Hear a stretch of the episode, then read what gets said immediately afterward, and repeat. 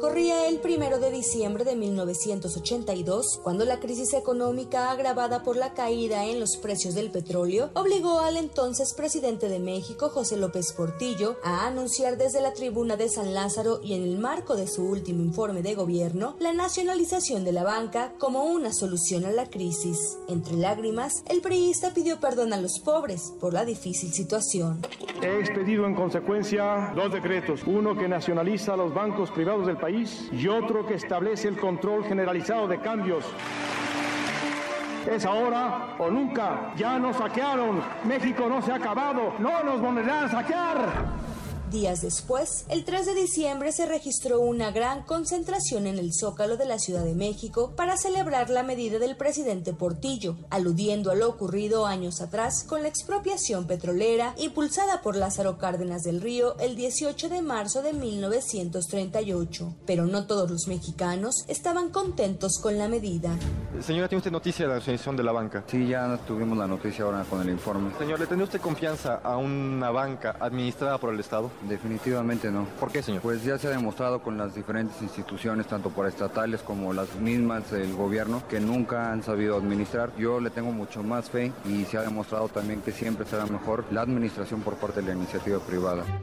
El presidente López Portillo estaba completamente convencido de que el petróleo haría de México un país rico, al grado de señalar que habría que aprender a administrar la abundancia. Sin embargo, el desplome en los precios del crudo arrastró a nuestro país y lo llevó a una de las peores crisis económicas de la historia. Tal era la emergencia que el 17 de febrero de 1982 se retiró el Banco de México del mercado de cambios y el gobierno se vio forzado a declararse en moratoria de pagos de evaluar el peso, dejando de lado una de las frases más emblemáticas de López Portillo. Esa es la estructura que conviene al país. Esa es la estructura a la que me he comprometido a defender como perro.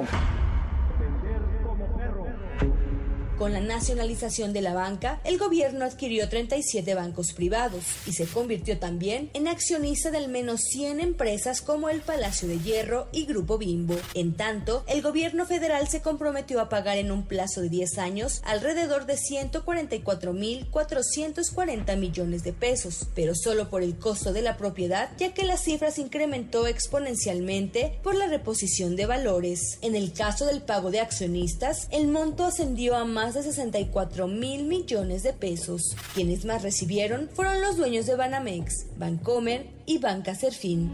Ocho años después de la nacionalización de la banca impulsada por José López Portillo, llegó la propuesta de privatización de Carlos Salinas de Gortari, con la cual 18 instituciones bancarias dejaron de ser propiedad del Estado y pasaron a un régimen de propiedad mixta, como ocurría con otras empresas desde la década de los 70. Más de 40 años después, y pese a comprobarse que el gobierno mexicano fracasó con la nacionalización de la banca, el presidente López Obrador asegura que su gobierno necesita un banco y su objetivo, asegura, es hacerse de Banamex, banco que ya anunció que no será vendido de manera directa, sino a través del mercado de valores. Pero bien sabemos que AMLO es paciente, pero sobre todo persistente. Si no quiere este, vender, pues vamos a hablar con ellos. O sea, no descartamos la posibilidad, porque nosotros sí necesitamos un banco. O sea, y era una oportunidad. Es una oportunidad. Para la primera emisión de MBS Noticias, Diana Alcaraz.